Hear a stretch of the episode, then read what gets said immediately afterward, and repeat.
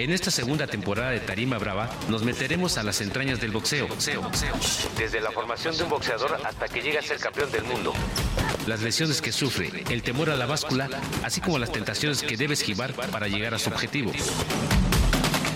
En una serie a 10 rounds. Que comience el combate. El boxeo. There's never been a faster or easier way to start your weight loss journey than with PlushCare. PlushCare accepts most insurance plans and gives you online access to board-certified physicians who can prescribe FDA-approved weight loss medications like Wigovi and Zepbound for those who qualify. Take charge of your health and speak with a board-certified physician about a weight loss plan that's right for you. Get started today at plushcare.com slash weight loss. That's plushcare.com slash weight loss. plushcare.com slash weight loss.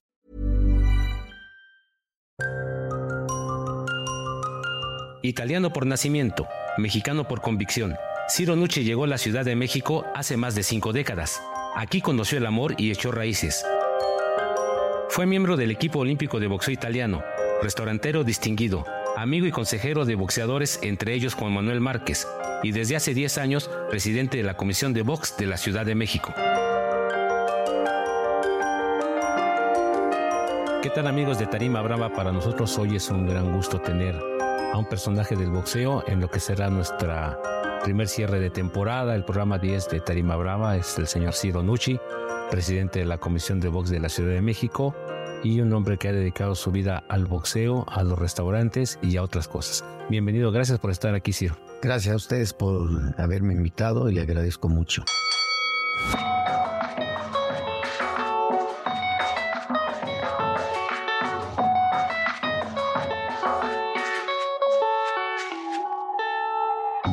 Ciro, eh, mucho se habla de las comisiones de box, de las responsabilidades, de los jueces, que a veces las peleas se las roban, dicen los que pierden, se las dan bien, dicen los que ganan.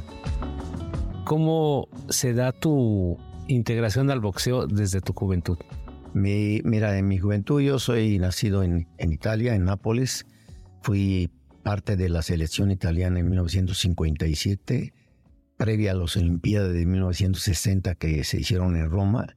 Y es, desde entonces yo empecé el boxeo y estuve como tres años como amateur. Mi mira era ir a las Olimpiadas, pero fui eliminado en las preolímpicas, pero mi pasión nunca se eliminó. Por eso estoy en la comisión. Desde que llegué aquí a México, desde el año 1966, he seguido el boxeo en todos sus ángulos, pero sin poderme dedicar porque tenían mis actividades que, que son los que me han dado de vivir y, de, y por eso muy feliz de estar aquí en México. Eres un, un empresario con muchas facetas, ¿no? Pero recuerda cuando inauguraste tu pastelería y estalló el movimiento del 68, ¿no? Exactamente. Fue en 1968, yo después de eh, preparar todos los temas de cuando se inaugura un negocio, uno tiene que ver muchas más que una pastelería, tienes que tener toda la producción del día fresca y todo. Pero el día 2 de octubre, como ustedes saben, pasó el, famoso Tlatelolco, el día de 2 de octubre. De la UNAM, pasaron adelante de, en Insurgente, donde está el puerto de Liverpool, ahí estaba mi, mi negocio, y hasta unos militares que estaban ahí por las calles adyacentes me avisaron, dicen, mejor ciérrele porque no sabemos qué va a pasar. Pues dije, pero yo estoy inaugurando el negocio, digo, bueno, ni modo, hay que cerrarlo, cerré y ya al día siguiente volví a hacer toda la producción, pero desde entonces mi negocio ha durado casi 50 años, hasta el 2013, que me retiré de la actividad ya. Ciro, eh, llegaste a escalar como los peleadores cuando empiezan 4, 6, 8, 10 rounds y título a través de la industria restaurantera, ¿no? Exactamente, llegué a los 15 rounds, que ya ahorita ya no, ya son 12, pero para hablar en jergo boxístico también me costó mucho trabajo ¿Por qué? Porque pues no conocía yo México. Este, eh, cuando no conoces un país te tienes que adaptar desde un principio a sus costumbres y todo. Pero tuve la suerte de casarme con una mexicana, mi esposa María Teresa Vidales, la cual me apoyó mucho y también este fue parte de mi éxito y eso no lo, no lo voy a, a olvidar. Pero este, también tengo que decir que empecé el negocio en una forma, digamos, eh, chica, hasta crear una empresa que llegué a tener hasta 1.200 trabajadores, una fábrica de pasteles y 16 restaurantes con franquicias y todo. Eso fue todo el trabajo de 45 años. Sabemos que ya estando aquí llevaste peleadores, la pelea de Daniel Zaragoza contra Valerio Nati, otra pelea de Rodolfo Gato González allá también. Cuando Entonces, platícanos, ¿cómo sí, cuando eh, un paisano mío, Patricio Oliva, que fue campeón del mundo, tuvo de desafiante a Rodolfo Gato González. Me hablaron de Italia, yo nunca, no estaba dedicado a este negocio del boxeo ni nada. Me dijeron, oye, tú conoces el ambiente de México y todo, queremos que el Gato González sea desafiante de Patricio Oliva. Entonces me fui al gimnasio donde entrenaba a los Margarita con Lupe Sánchez y todo, el doctor Horacio Ramírez, que era parte de su equipo. Y ahí nos fuimos todos a Palermo y la pelea estuvo en un circo. Me acuerdo que fue en un mes de enero, estaba lloviendo fuerte. Bueno, finalmente el gato perdió la pelea, pero sí tuvo la, tuvo la chance de poderlo noquear a Patricio Oliva, pero le faltó en el round que lo pudo hacer, quizá le faltó un minuto más. Pero así es el boxeo. Pero dio una pelea digna, hizo una buena pelea. Yo este muchacho lo estimo mucho a pesar de sus problemas que ha tenido, pero es una persona, y lo he visto últimamente, después de tantos años, como nosotros vamos a los penales a hacer boxeo, hemos estado en los en, en todos los penales de la ciudad, e inclusive hasta en los federales, y ahí volví a ver al gato González que cuando me vio se lloró y casi yo, yo también, porque fue un, fue un muy emotivo y aún estando en desgracia yo sentí que la persona es en el fondo una buena persona y yo lo sigo estimando. También a Daniel Zaragoza. Sí, Daniel Zaragoza realmente ese fue con Nacho Beristán. El Valero Nati era campeón de Europa y, también el, el, título era de, de Daniel fueran allá y fue una pelea muy interesante porque Valerio Nati fue un gran peleador también. Y es, este, ahí no tengo ningún adepto porque no pude ir a la pelea yo, pero sí fui intermediario para que pudieran conectarse las partes interesadas.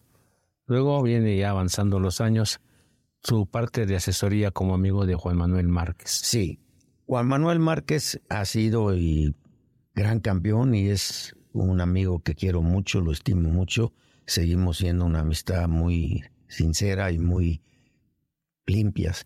Nunca tuve ningún interés en sus actividades de negocio del box, pero sí como amigo. Lo acompañé en muchas peleas en Las Vegas, en Los Ángeles, en otros lados, y tengo el recuerdo de él como peleador, que ha sido uno de los, de cinco peleadores, creo que está entre los primeros cinco, no sé en qué lugar, pero de los primeros cinco ha sido el más grande. Era bello verlo boxear y además su, su dicho, su sobrenombre, ¿cómo se llama? Su apodo. Sí. Dinamita sí la tenía porque muchas peleas ganó por nocaut. Es el boxeador que más ha visitado la lona en peleas de campeonato y se levanta, no que gana. Pero Juan Manuel, es, aparte de boxeador, es una gran persona porque después que ya no es nativo, se ha dedicado a otras actividades, inclusive ha sido, es comentarista y todo, ahora es promotor y es una persona que ha sabido dirigir y saber manejar sus dineros que ha ganado en el boxeo y le va muy bien. Tiene una familia muy linda, conozco a toda su familia. La verdad, lo aprecio mucho y lo quiero mucho. Ciro, llegas en 2013 a la comisión de box. ¿Imaginabas que ibas a pasar por todos estos pasajes de lo que es el boxeo, conocer las entrañas? ¿Te imaginabas cuando te dijeron, ¿quieres ser presidente de la comisión? Mira, justamente en el 2013, cuando vendí todas mis actividades de restaurantes, de pastelería, etcétera, pues digo, algo tendré que hacer. Entonces me invitaron a ser parte de, la comisión de la Ciudad de México. Eh, un amigo mío que se llama Pancho Micares, que es amigo que somos compañeros restauranteros. Pero él se, tuvo, se enfermó de momento y él me hizo favor de decir, si quieres acompáñame como secretario. Y bueno, se enfermó y, y ya cuando se enfermó él ya dice, no puedo seguir entonces el doctor Mancera me hizo favor de darme el nombramiento como presidente de la comisión. Duramos hasta hoy, estamos en la comisión. Como he dicho desde un principio, es un cargo honorífico. Mucha gente que ignora lo que es la comisión, inclusive hasta el boxeo, cree que la comisión de box de la Ciudad de México es una actividad donde el presidente y toda su comisión ganan dinero. Es una comisión, no tiene ningún presupuesto, todo es, eh, eh, lo hacemos con lo que los recursos propios de que puedan sacar la misma comisión y no alcanzan. Tenemos que a veces en lo personal y lo puedo demostrar y no es para alardear nada, pero sí eh, he tenido que poner de mis propio pegunio, pero eso no es el tema. El tema es haber creado una comisión con gente capaz, todos mis colaboradores que estimo mucho y ya después de 10 años hasta nos queremos como amigos, son gente honesta. A pesar de todo esto siempre ha habido crítica de gente que está en el boxeo creyendo que sabe del, de box, que sabe mucho, no yo no, yo no critico a nadie. Si ellos creen que saber, que lo demuestren con su actitud. una gente del boxeo nunca critica a otro del boxeo se las críticas se las guardas porque es bueno externarlas, pero entre amigos es otra cosa. Yo creía que la gente de, de, la comisión, eh, y estoy convencido, es gente que no se corrompe porque no tiene para qué. Cada comisionado, cada referee tiene sus actividades propias y todos estamos ahí por amor al box. Si fuera por dinero, creo que estamos equivocados todos estamos perdiendo el tiempo, pero lo hacemos primeramente. Nosotros tenemos varias encomiendas, especialmente de este gobierno, de la doctora Sheinbaum, que nos propuso desde que entramos, que nos reconfirmó. Nosotros, por ejemplo, atendemos todo lo que es programa de los la gente que está en las cárceles. gente privada de su libertad. Privadas de su libertad, una regeneración de cuando salen de la cárcel. ¿Qué van a hacer? muchos de ellos no saben hacer muchas cosas, eh, ni tampoco son delincuentes profesionales, han caído en desgracia, nosotros los apoyamos, tenemos una bolsa de trabajo que, que constantemente cuando salen ya tenemos probablemente eh, algunas empresas que ya le ofrecen trabajo y todo eso, pero lo más importante que ellos sientan que no están solos.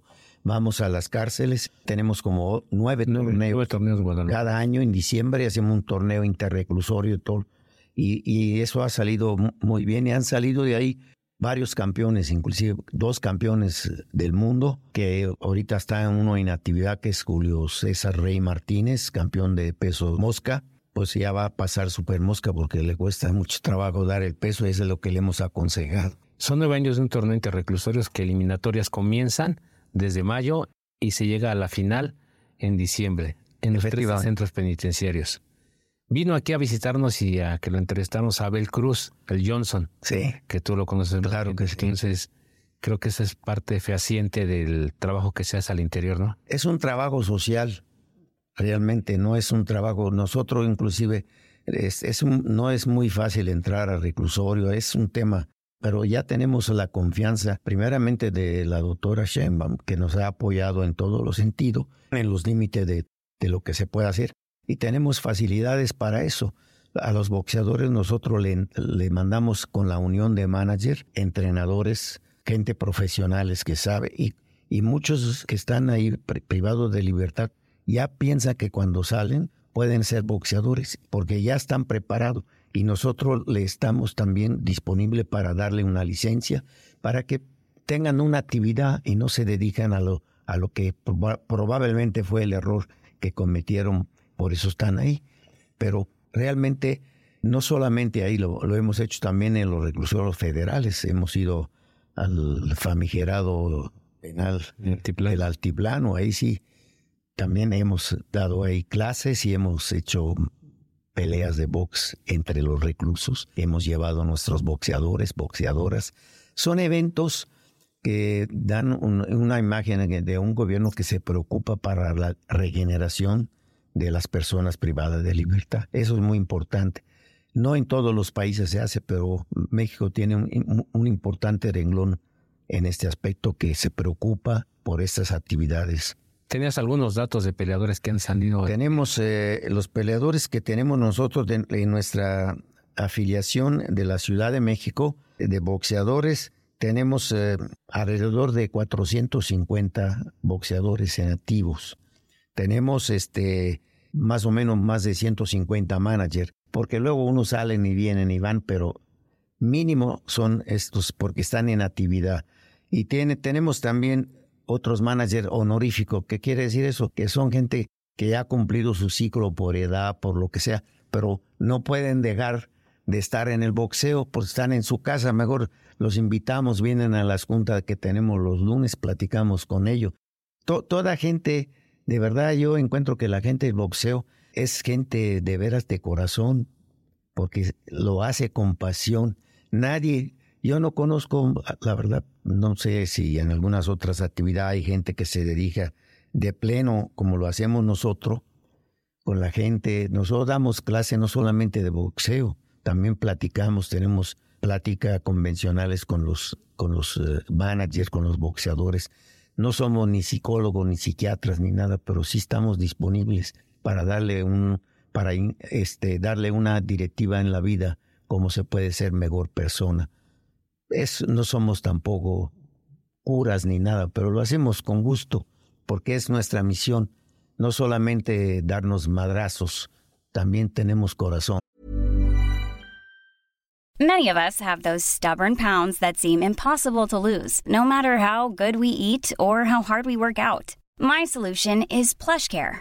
PlushCare is a leading telehealth provider with doctors who are there for you day and night to partner with you in your weight loss journey. They can prescribe FDA-approved weight loss medications like Wagovi and Zepbound for those who qualify. Plus, they accept most insurance plans. To get started, visit plushcare.com slash weight loss. That's plushcare.com slash weight loss. Si no poca gente conoce o han, saben lo que se hace al interior de una comisión. Claro. En la comisión ustedes tienen licencias, exámenes médicos, que las peleas sean parejas. ¿Cómo se lleva a cabo todo esto? Mire, para hay unos protocolos primeramente para poder ser boxeador profesional, tiene que haber tenido una carrera amateur antes. Hay algunas veces que pasan directamente a profesional por la edad, por el talento, por lo que sea. Y eso ya es una responsabilidad de cada quien. Nosotros de todas maneras los evaluamos. Tenemos centro de evaluación que tenemos en varios gimnasios.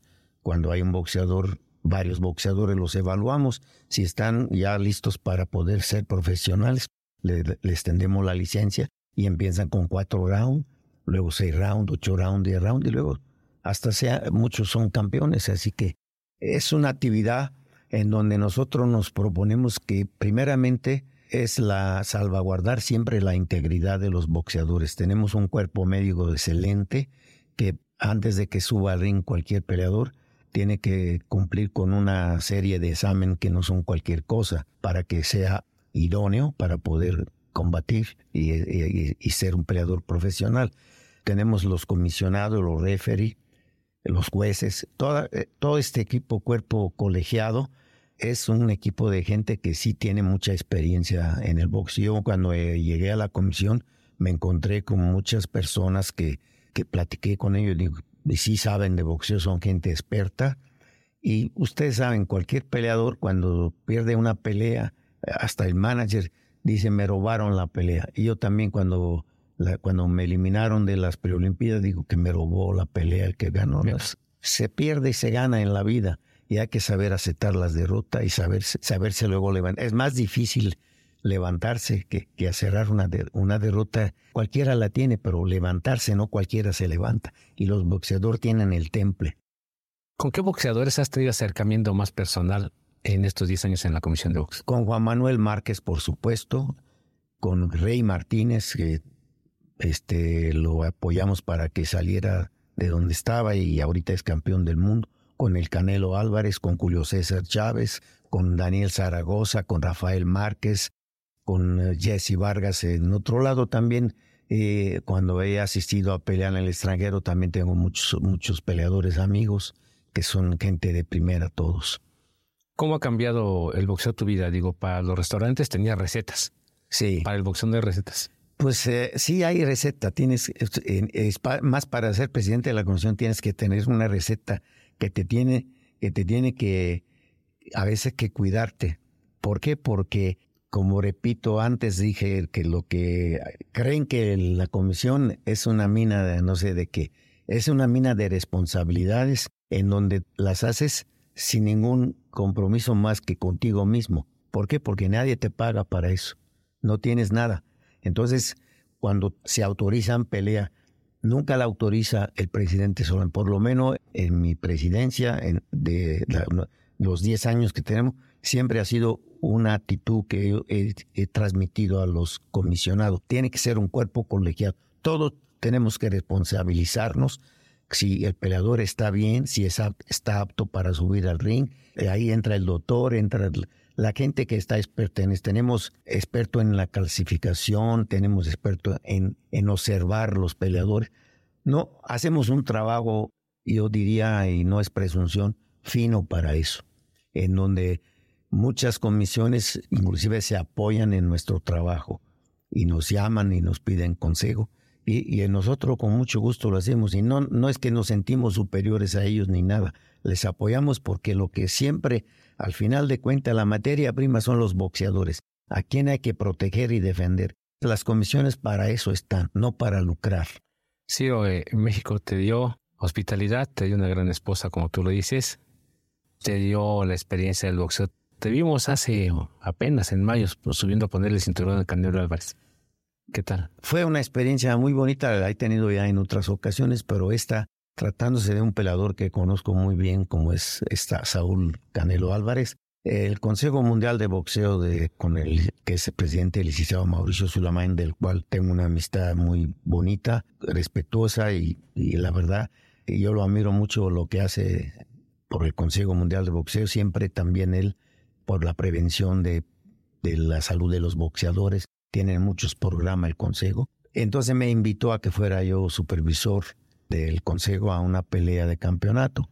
Pues era la, la pelea en donde Canelo Álvarez defendía su título, sus varios campeonatos.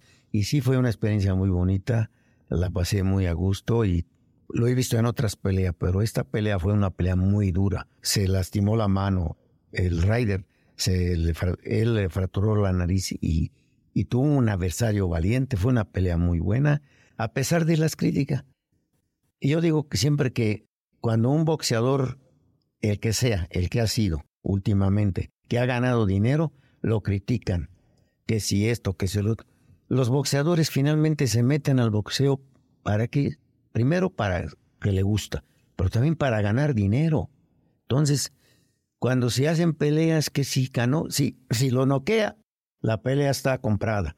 Si gana por decisión, los jueces lo favorecieron. Nadie está contento. No hay que tenerle envidia a esta gente, hay que tenerle admiración, porque son valientes.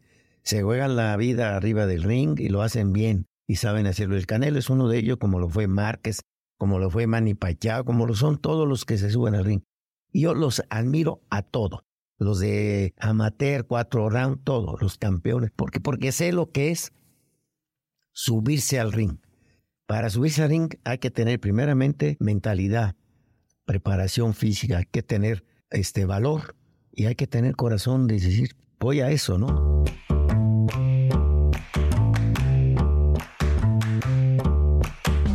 Encuentra los mejores pasatiempos todos los viernes en El Gráfico, el periódico popular más leído en la Ciudad de México.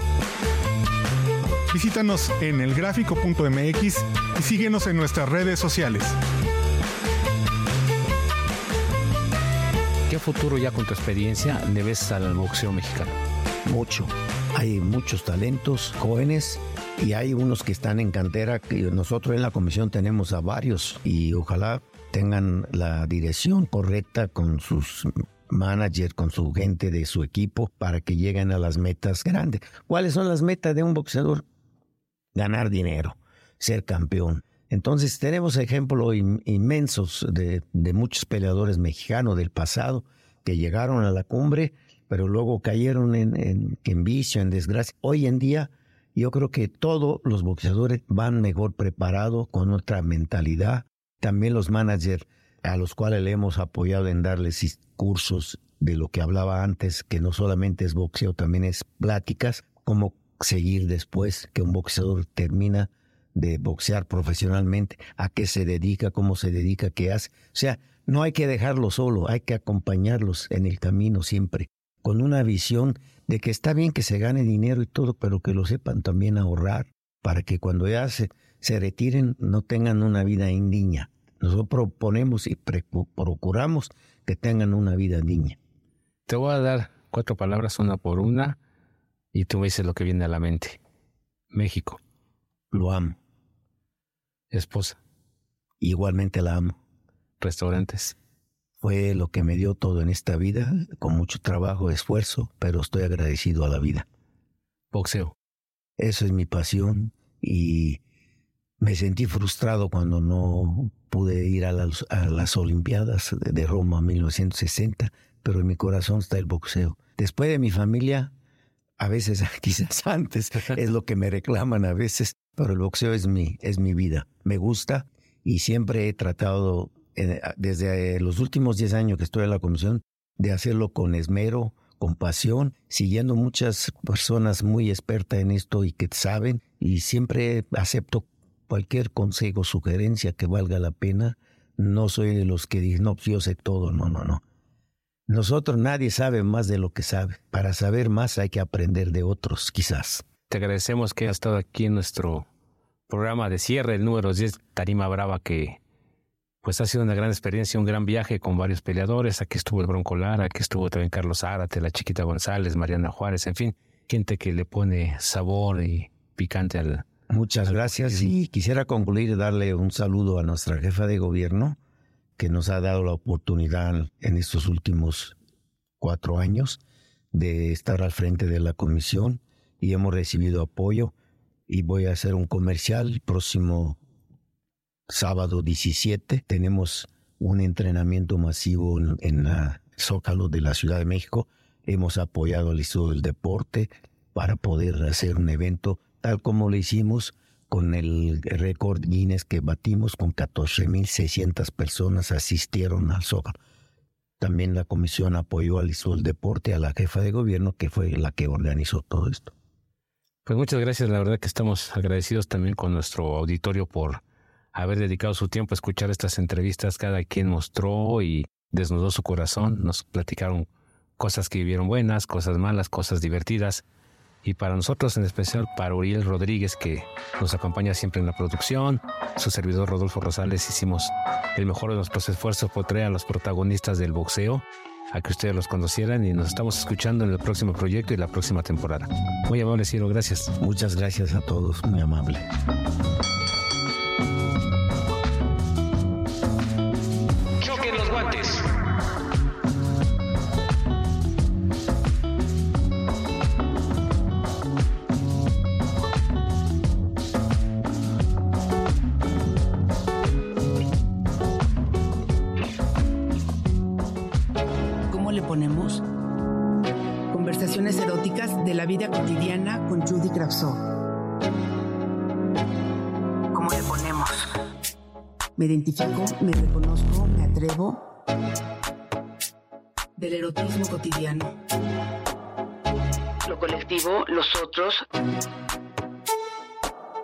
¿Cómo le ponemos?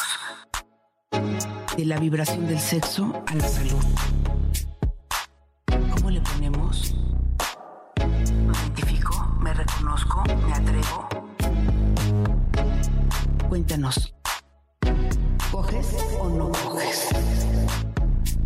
¿Cómo le ponemos? ¿Cómo le ponemos? Es un podcast del Gráfico, el periódico popular más leído en la Ciudad de México. Escucha cada semana un episodio nuevo en elgráfico.mx o en tu plataforma de audio preferida. El Gráfico periódico popular más leído de la Ciudad de México, México. ¿Cómo le ponemos? Conversaciones eróticas de la vida cotidiana con Judy Kravsov. ¿Cómo le ponemos? Me identifico, me reconozco, me atrevo. Del erotismo cotidiano. Lo colectivo, los otros ¿Cómo le ponemos? De la vibración del sexo a la salud.